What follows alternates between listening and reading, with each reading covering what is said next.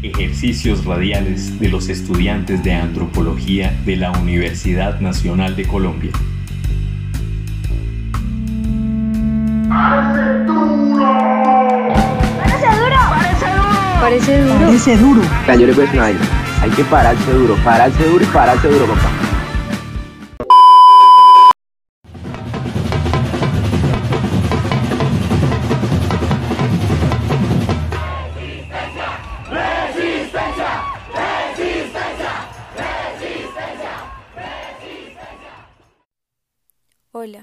Hoy vamos a charlar sobre la movilización social. Haremos un recorrido por distintos eventos del desarrollo de la protesta en Colombia para ayudarnos a entender lo que está sucediendo. Bienvenidos y bienvenidas.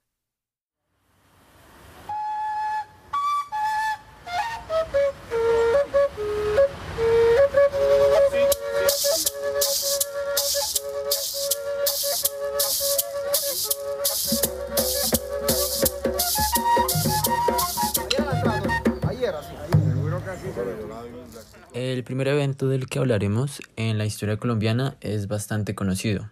Ocurrió entre la noche del 5 y el 6 de diciembre de 1928 en Ciénaga Magdalena.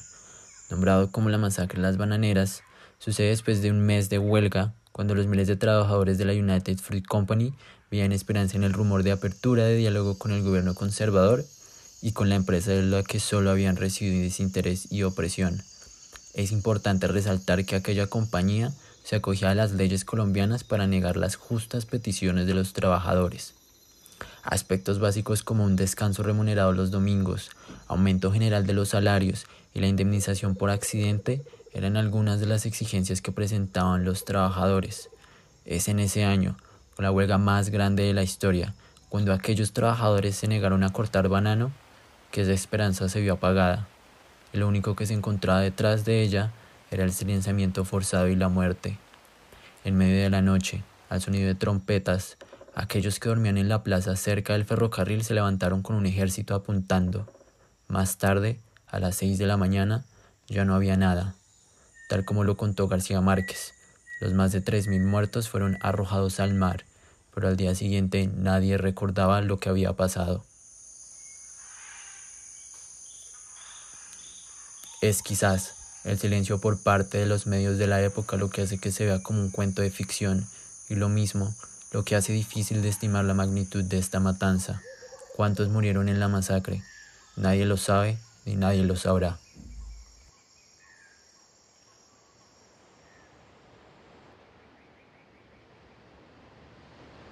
Un año después, Gonzalo Bravo Pérez, estudiante de Derecho de la Universidad Nacional, se encontraba junto a miles de estudiantes en medio de una protesta pacífica por la masacre ocurrida y la incompetencia del gobierno ante la situación económica del país. De repente, recibe una ráfaga de balas como respuesta por parte del gobierno de Abadía Méndez. Yacía su cuerpo en la mitad de la multitud, convirtiéndose así en el primer estudiante asesinado por la fuerza pública. Esto más adelante se va a repetir, 25 años después, cuando conmemorando su muerte en el Día del Estudiante Caído, durante las marchas del 8 y el 9 de junio de 1954, en la dictadura de Pinilla, se presentó la muerte de 10 estudiantes y hubo más de 20 heridos. Uriel Gutiérrez, estudiante de Filosofía y Medicina de la Nacho, fue asesinado el 8 de junio en medio de una protesta en inmediaciones de la universidad. La indignación por la muerte del joven Gutiérrez generó una nueva manifestación al día siguiente, en la carrera séptima con calle 13 en la que el ejército abrió fuego, ocasionando el resto de muertos y heridos.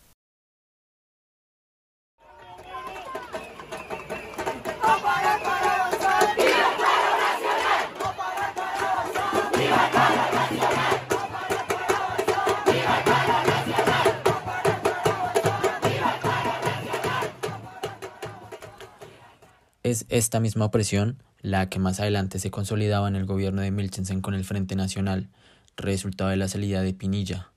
1977 marca un hito en la historia de Colombia, siendo el año en el que se presencia el paro más grande y violento de la historia del país hasta ahora. Una de las razones que motivó la movilización fue la crisis económica que acechaba a la población. Tal como lo explica Juan Toro, la inflación subió, se eliminaron subsidios y se incrementaron las tarifas de servicios públicos. Esto, en conjunto con un malestar social por la decepción política, movilizó a miles de trabajadores, estudiantes y civiles comunes a las calles del país. Esta vez, los ciudadanos se vieron atacados de manera sistemática y esta práctica se vería afianzada más adelante por el Estatuto de Seguridad de Turbay. Entre el 14 y el 15 de septiembre, 33 personas perdieron la vida y cerca de 3.000 fueron heridos.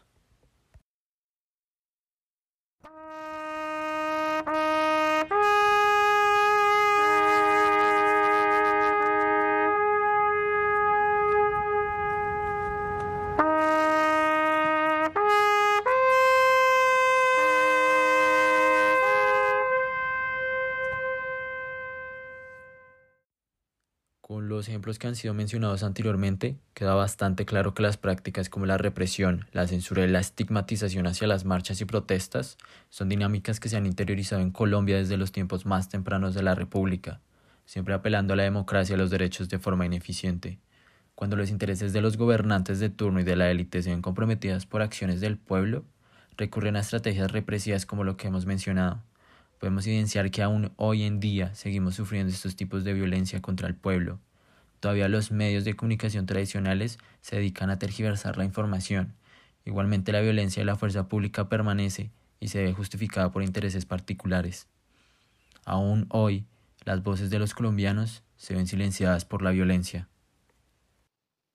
Sin embargo, estamos en la época de las redes sociales y de la tecnología la difusión de las noticias es mucho más eficiente siendo el mismo pueblo el que se mantiene informado entre sí, visibilizando estas prácticas tan nefastas que han logrado llegar y tocar a los demás conciudadanos.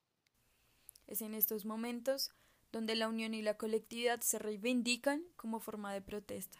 El enlace entre los trabajadores, estudiantes y civiles tomó fuerza en momentos así, y el sentido de comunidad se solidifica dándonos el vigor suficiente para continuar, porque, el, pueblo unido jamás, será vencido. El pueblo unido jamás será vencido. El pueblo unido jamás será vencido. El pueblo unido jamás será vencido. El pueblo unido jamás será vencido.